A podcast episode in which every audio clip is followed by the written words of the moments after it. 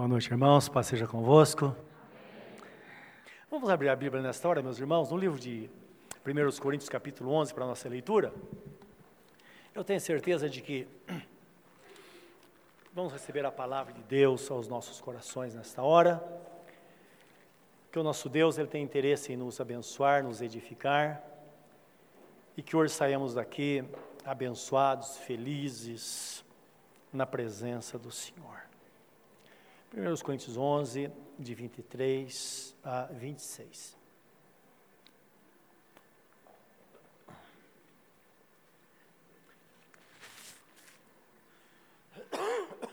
Antes, porém, vamos orar.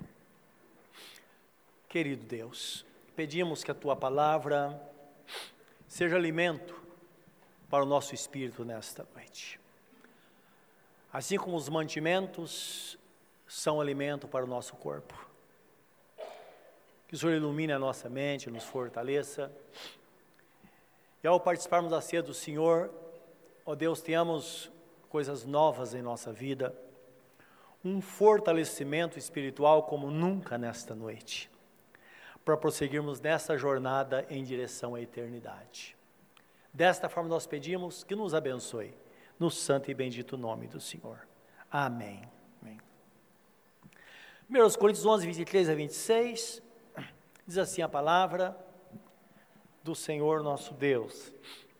Porque eu recebi do Senhor o que também vos ensinei, que o Senhor Jesus, na noite que foi traído, tomou o pão, e tendo dado graças, o partiu e disse: Tomai e comei, isto é o meu corpo que é partido por vós, fazei isto em memória de mim.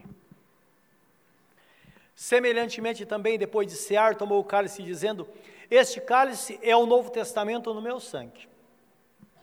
Fazei isso todas as vezes que beberdes, em memória de mim, porque todas as vezes que comerdes este pão e beberdes este cálice, anunciais a morte do Senhor até que venha.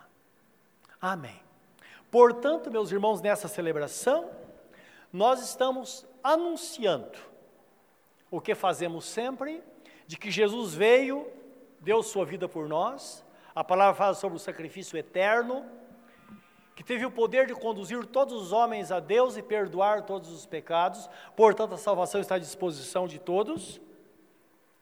E faremos isso até que o Senhor venha, porque nós sabemos que vai chegar um momento, tudo vai terminar. Tudo nesta vida há começo, meio e fim. E a ceia do Senhor, nós sabemos que, de uma certa forma, ela ajuda o crente nesta jornada a estar preparado para a vinda do Senhor. Isso é importante porque, mês a mês, nós paramos e o propósito de, de, parar, de pararmos é nos avaliar, onde a Bíblia diz: examine pois, o homem a si mesmo, e assim como do pão e beba do cálice. Então o propósito de Deus, na verdade, é essa.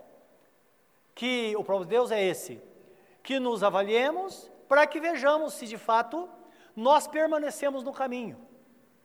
Porque muitas pessoas começam a vida cristã fervorosa e depois vai deixando, deixando, deixando, daqui a pouco está longe de Deus. Primeiro, ela sai da igreja e depois se separa de Jesus nessa sequência. No começo até ela tem uma sensação que saiu da igreja, afinal de contas a igreja pode ter muitos problemas, saiu da igreja dá uma certa sensação de liberdade, mas é como uma brasa que você tira da fogueira. Coloca do lado, a fogueira continua acesa, aquela brasa vai apagando, apagando, daqui a pouco está apagada. Assim a pessoa longe de Deus. Então lembra, não há cristianismo sem igreja, tanto é que Jesus Cristo disse certa vez: tudo que for ligado na terra será ligado no céu, e o que for desligado na terra será desligado do céu. Ora, Jesus não disse isso simplesmente por dizer, ou para nos iludir. Ele é o Deus Todo-Poderoso, e aí está a verdade exposta diante de nós, que de fato a igreja é o lugar daqueles que esperam pela vinda de nosso Senhor Jesus Cristo para morar na eternidade. E olha o que diz a Bíblia Sagrada em 2 Coríntios 13, 5 a 7, 5 e 6 diz assim: Examinai-vos a vós mesmos, se permaneceis na fé. Provai-vos a vós mesmos, ou não sabeis quanto a vós mesmos que Jesus habita em vós. Se não é que já estáis reprovados. Mas quero que entendereis que nós não somos reprovados. Então, o propósito da ceia não é reprovar alguém. Não é dizer, ó, você, tá, você tá, vai para o céu, você vai para o inferno. Não é isso, está tratando de pessoas salvas, pessoas que estão no caminho. O cristianismo não é filosofia de vida. Cristianismo significa mudança de reino. Reino de Deus e reino das trevas. E a Bíblia nos diz no livro de Efésios que nós somos transportados do reino das trevas para o reino do Filho do seu amor. Então são reinos diferentes. E a ceia para aqueles que estão no reino, é parar aqueles que estão no reino, para que haja uma avaliação, não é? Para ver como é que nós estamos. Corremos o risco, estamos saindo fora do caminho, estamos esfriando-nos da fé, porque corre esse risco.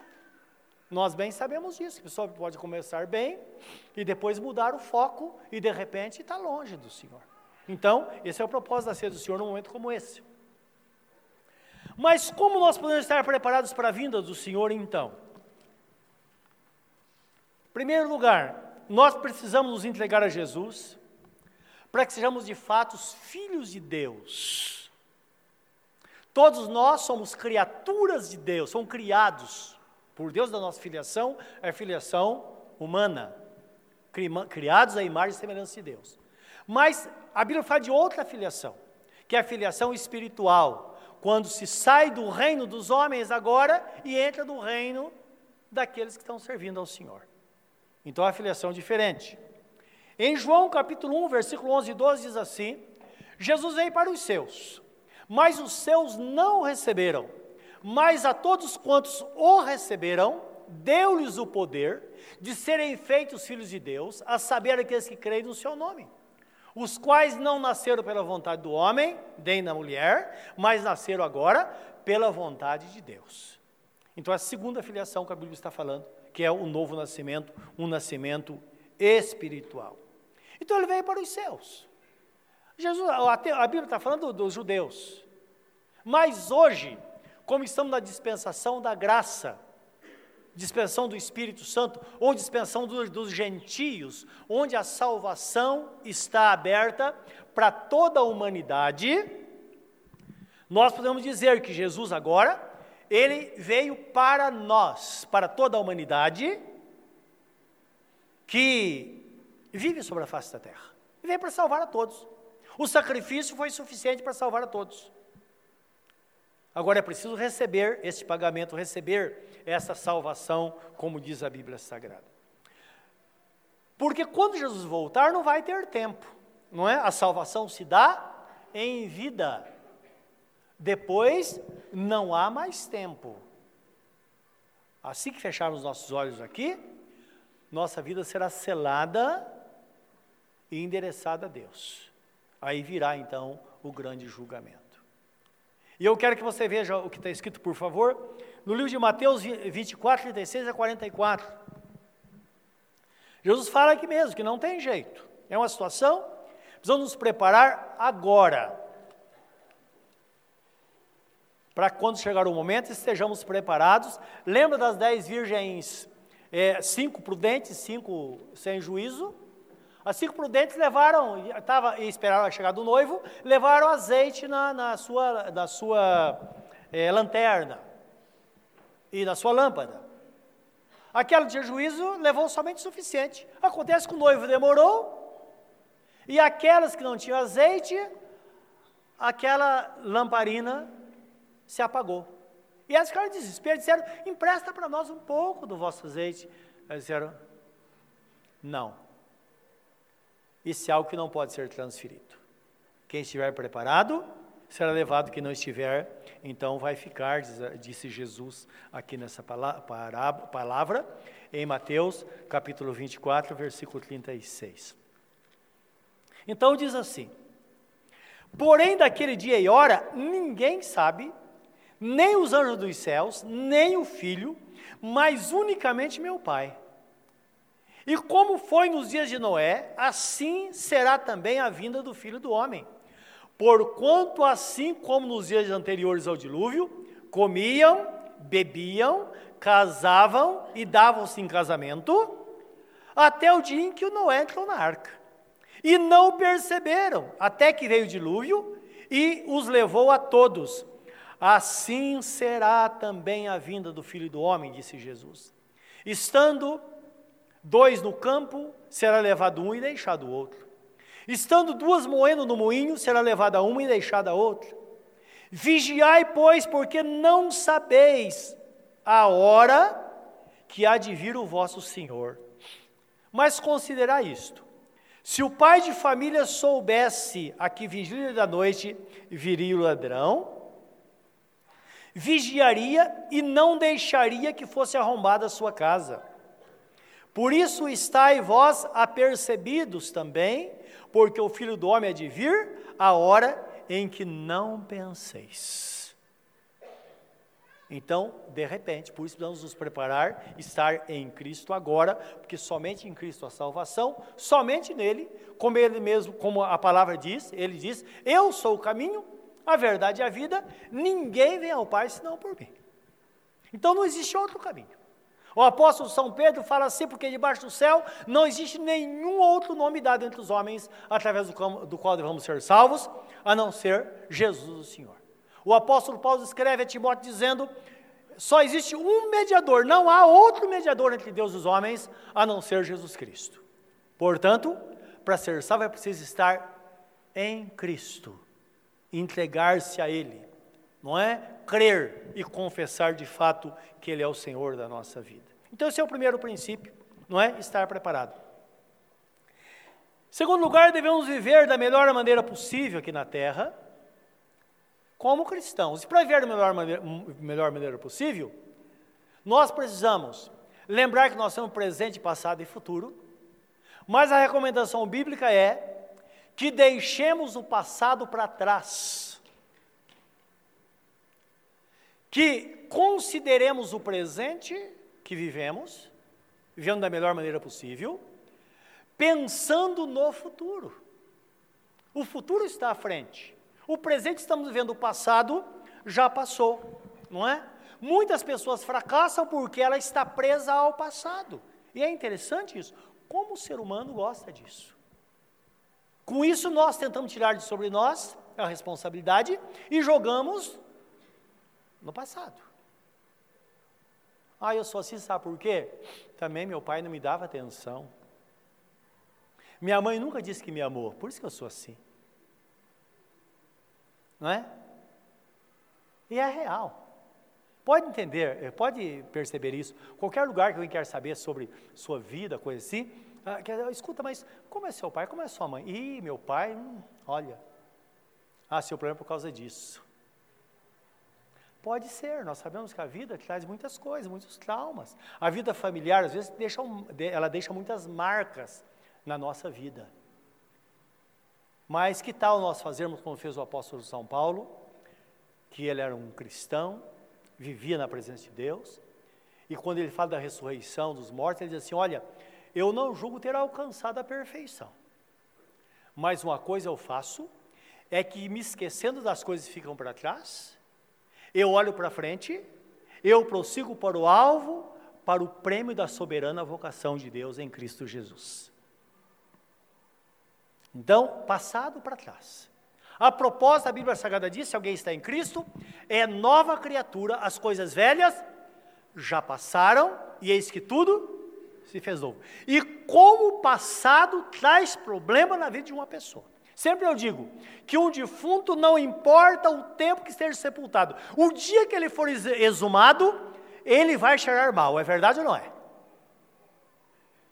Eu tive um embate muito grande com um grupo de pastores há muitos anos atrás, 12, 13 anos atrás, ou 15, por aí o tempo passa tão rápido. Quando aquele pastor castelhano trouxe do, do, da, da Colômbia aqui para o Brasil, esse método de trabalho que seria é, o trabalho, é G12, né? grupo de 12 pessoas nas casas, tinha os, os discípulos, os, coisas assim. E um embate muito grande. Hoje nós sabemos que tudo entra no eixo e parece que hoje as igrejas que adotam esse método estão se dando bem, porque estão olhando para, mais para um tempo de comunhão, onde tem um mentor daquelas pessoas que cuidam, Amém, sem nenhum problema. Mas na época o embate era o seguinte, que adotaram a regressão nos encontros que eles faziam. Então, primeiro cria que uma pessoa era radicalmente transformada em três dias. Isso é bobagem. Nós passamos a vida inteira aqui na Terra e as coisas vão acontecendo na nossa vida. Tanto é que a Bíblia Sagrada fala, Filipenses 1,6, aquele que começou a boa obra em vós é poderoso para terminá-la até o dia de Jesus Cristo. Então as coisas vão acontecer, nada acontece de repente. E toda aquela situação, e entrava numa, num, num processo de regressão, até de uma forma ilegítima. E o que acontece? As pessoas iam é, trazendo coisas do passado. Ia indo, indo, indo. Eu me lembro de uma vez que o pastor disse: Olha, mas acontece tudo real. Tratei do caso de uma mulher que teve um problema quando a mãe estava grávida dela. E ela sentiu na hora, quando chegou nessa regressão, chegou nesse ponto, ela sentiu os sintomas daquilo que aconteceu de fato no útero da mãe. É claro que isso pode acontecer. Por quê, meus irmãos? Se nós professamos a verdade, quem é que vai se manifestar? Não é Deus, o Espírito Santo? Se nós entramos numa área obscura, fora da verdade, quem é que vai manifestar? Os demônios entram em ação e acontece mesmo. Ele ficou muito magoado comigo quando eu falei isso com ele. E de fato, é verdade. E eu disse a ele: quem chega no útero materno, só um passo para a igreja começar a tratar de coisas em vidas passadas, não é verdade? Isso contraria totalmente a palavra de Deus.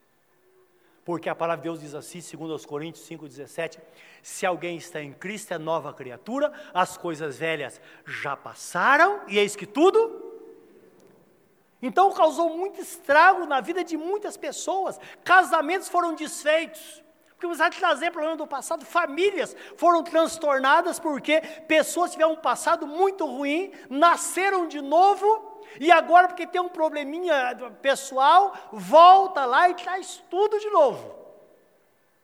Não, meus irmãos, isso não é o propósito de Deus. O propósito de Deus é que realmente, por isso que a Bíblia Sagrada fala: considerai-vos como mortos para o pecado, mortos para o passado e vivos para Deus, não é? É interessante essa palavra, considerar. Está lá, está sepultado, deixa lá sepultado prossiga a vida na presença de Deus, não permita que o seu passado venha transtornar o seu presente, porque se o seu presente estiver na presença de Deus, como está escrito, certamente o seu futuro será um futuro abençoado. Pessoas que tiveram um passado terrível, pode ser a pessoa mais vitoriosa do mundo, não é verdade? Então, esse é o propósito de Deus para a igreja. Isso é 100% bíblico, eu, o que eu estou falando para vocês nesta hora. Portanto, o apóstolo Paulo dizia que ele olhava, pro, olhava não olhava para trás, olhava para o futuro, para aquilo que o esperava à frente. Em terceiro lugar, nós somos chamados para viver, meus irmãos, com discernimento. Não se pode manter a vida cristã e estar preparado para o reino, para encontrar com o Senhor, se não vivermos ouvir discernimento. E a ceia fala, devemos ter discernimento. Discernimento sempre é ver uma situação do ponto de vista do outro. Agora, qual, que forma de discernimento nós precisamos ter? Discernimento de como é que Deus conduz a igreja, como funciona o reino de Deus. E às vezes é difícil imaginar como as coisas acontecem. É por isso que as pessoas se perdem no meio do caminho. Jesus falou que o reino de Deus é assim: é como uma mulher que coloca fermento num, numa porção de massa e a massa cresce. Ela não sabe como, ou não sabia como. Um processo químico aconteceu ali. Hoje a ciência pode explicar, mas na época não se explicava. É como uma semente que é posta no, posta no chão e ela nasce. Se não quer que nasça, não planta. Se plantar, vai nascer. É o que Jesus fala. O reino de Deus é assim. Então as coisas acontecem quase que naturalmente. Então, esta visão do reino, as coisas vão acontecendo. E isso nós não precisamos nos preocupar com nada, simplesmente ter o propósito de viver para Deus, o resto Ele vai fazer. E vemos pessoas apavoradas, coração cheio de angústia, não é? Pouco tempo está orientando uma pessoa, está tão preocupada com isso. Eu disse para ela: olha é o seguinte, está tão preocupada, é bom entender que está escrito na Bíblia Sagrada que nenhum soldado vai à guerra às suas próprias custas, antes ela é sustentado por aquele que o regimentou, aquele que o alistou. E eu disse à pessoa: se Deus te chamou para a obra que você acha que Ele te chamou, Ele vai te manter. Se Ele não te chamou, sai fora. Não fica aí fazendo besteira. É uma questão lógica, não é verdade? Ora, o reino de Deus, Deus pode ou não pode? Deus pode ou não pode? Não importa o que aconteça, o projeto que aconteça, se é de Deus, ele vai providenciar o meio para que aquilo aconteça. Se é de Deus, acontece. Amém, meus irmãos? Se não é de Deus, é melhor não forçar. Não é maravilhoso isso? Você ter uma vida tranquila e deixar Deus conduzir as coisas? Portanto, esse é o pensamento. E para isso, meus irmãos, nós precisamos entender que nós não podemos subestimar as verdades divinas. A palavra escrita é Deus falando conosco. Há uma interação entre Deus e o homem e o homem e Deus. Falamos na quarta-feira sobre a, a relação é, bilateral que existe entre o crente e Jesus. Então, naturalmente acontece. Hoje nós falamos com Deus, nós oramos, nós cantamos ao Senhor, e agora todos nós temos consciência, estamos em silêncio, porque temos a consciência que esta é a palavra de Deus e Deus está falando conosco. Você tem essa consciência? É o que diz a palavra, é uma interação. Então, as coisas são conduzidas dessa forma.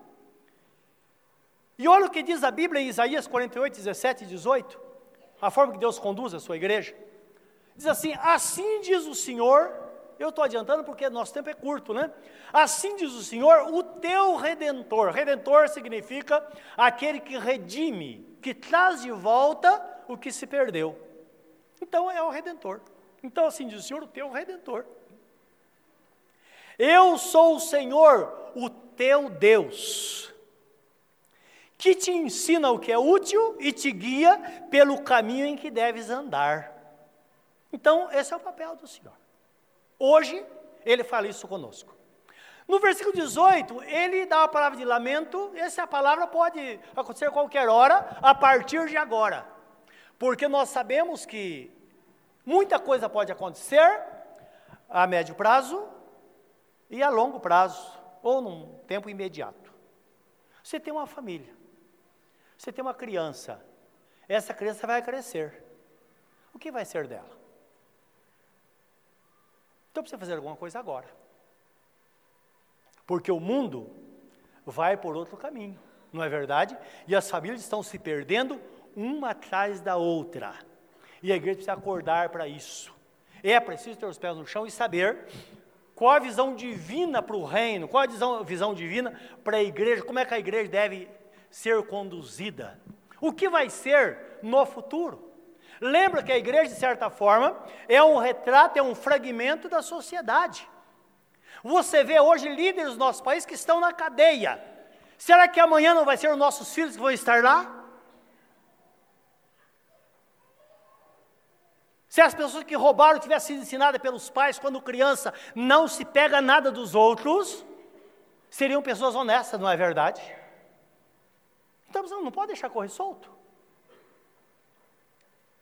E às vezes eu vejo criança aí, acho que é dono de si, é o reizinho em casa, dita as ordens em casa, os pais trabalham, afinal de contas não pode faltar nada, e depois essa mesma, esse mesmo menino ou menina, vejo no mercado, menino com 5, 6 anos de idade, esperneando, jogando no chão, porque quer uma barra de chocolate e os pais não têm dinheiro para comprar, quer um brinquedo e os pais não têm dinheiro para comprar, e os pais envergonhados fazem dívida para satisfazer e quando eu penso, eu falo, manda esse cara em casa fazer um, um, um estágio, vai ver só o que vai acontecer. Eu devolvo ele direitinho. Porque há um padrão divino. A Bíblia fala, ensina a criança o caminho que ela deve andar, e quando crescer não desviará dela. Existe um palavrão para a sociedade, mas está na Bíblia. Aquele que retém a vara aborrece o seu filho, mas aquele que o ama cedo disciplina. Vai falar para um casal recém-casado, que tem um bebezinho aí de 3, 4 anos, está fazendo birra, vai falar para ele usar uma varinha. Ele vira a cara para você na hora, meu filho, não.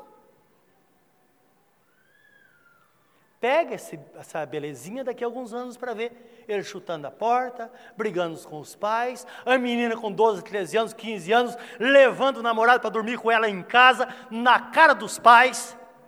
Pai, mãe, não sejam inocentes. É preciso ter os pés no chão e andar de acordo com a palavra de Deus. Eu penso assim: você está fazendo enxoval para o seu bebê, com o parte do enxoval, arruma uma varinha, tipo bem a vara de marmelo uma varinha como parte do enxoval. É um santo milagre, meus irmãos. Talvez você nunca use, mas só precisa usar, usar. Alguns anos atrás, uma de nossas irmãs está conosco ainda. Ela falou a dor no coração que ela teve, que ela viu um policial batendo no filho dela. Claro, os pais não fizeram, Chega um, uma certa idade, a pessoa entrega na mão do Estado. Os irmãos estão entendendo? Aí sai amaldiçoando os policiais porque bateram no filho. Ora, a maldição está na, na mão dos pais, que não fizeram o que deveria fazer, porque se ensinasse aquilo que é correto, não aconteceria isso. Amém, meus irmãos? Então não tenha medo de aplicar a palavra de Deus. E leis, e leis, e leis, e leis, Satanás trabalha nesse sentido. Entende? Não estão falando de exagero, de espancamento, nada disso. Mais uma varinha fininha nas pernas de uma criança, olha, se é teimosa, vai tirar a teima. Pode ter certeza absoluta disso que eu estou, estou falando, e falo para quem quiser ouvir, porque esta é a palavra do Senhor. Isso vai funcionar e vai dar descanso à nossa alma no futuro. Então é a palavra de Deus. Aí Deus fala: Ah, se tivesse dado ouvido à minha palavra, Ah, se tivesse dado ouvido aos meus mandamentos, então seria a tua paz como o rio, e a tua justiça como as ondas do mar. Mas lembra, você não ouviu. Você ouviu o que as pessoas falavam. Você não quis enfrentar nada. Você não quis ter contrariedade. E sua família está como está agora. Então, Lembra desta palavra, Deus falando conosco, não é?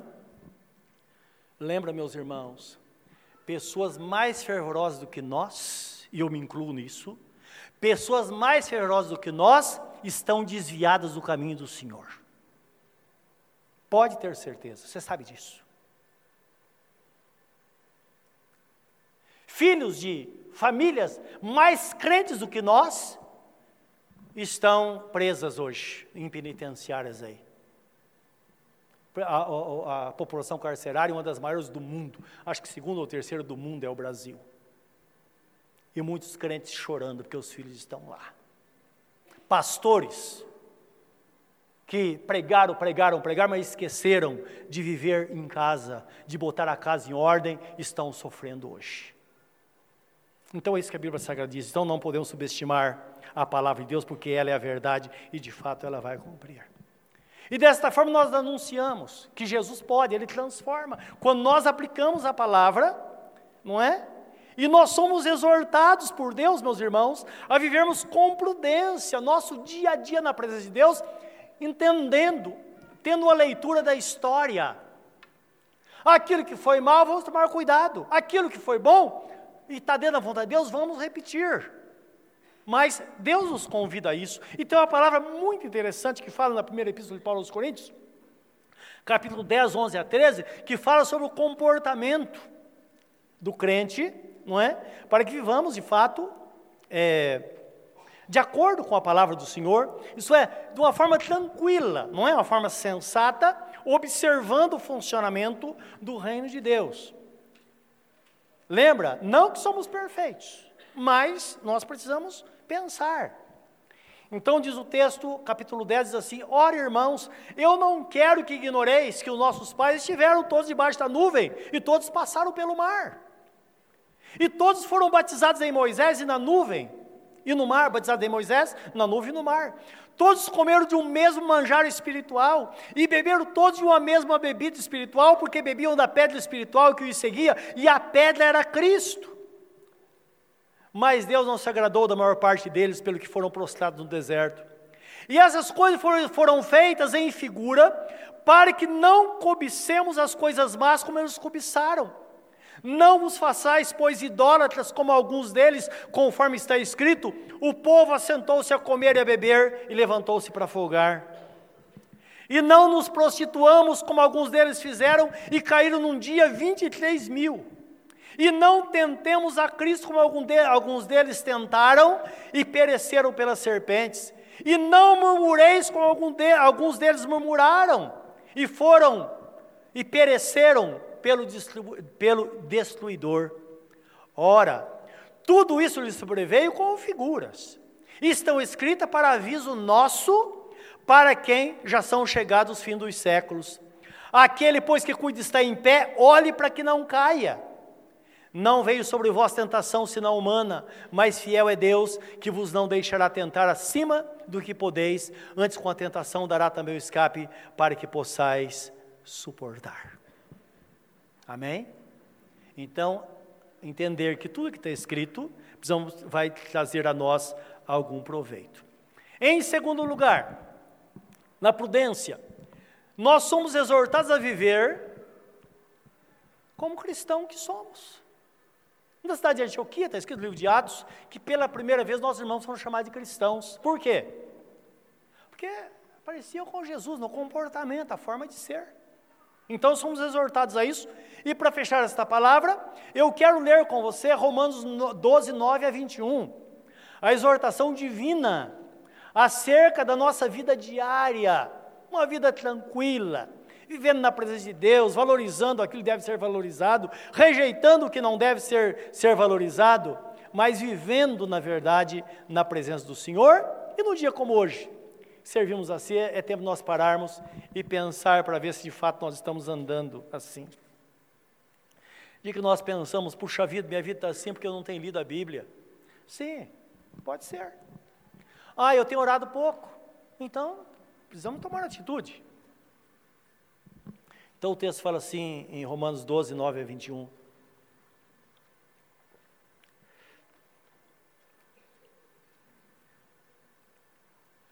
O amor seja não fingido. Aborrecei o mal e apegai-vos ao bem. Amai-vos cordialmente uns aos outros com amor fraternal, preferindo-vos em honra uns aos outros. Não sejais vagarosos no cuidado, mas sede fervorosos no espírito, servindo ao Senhor.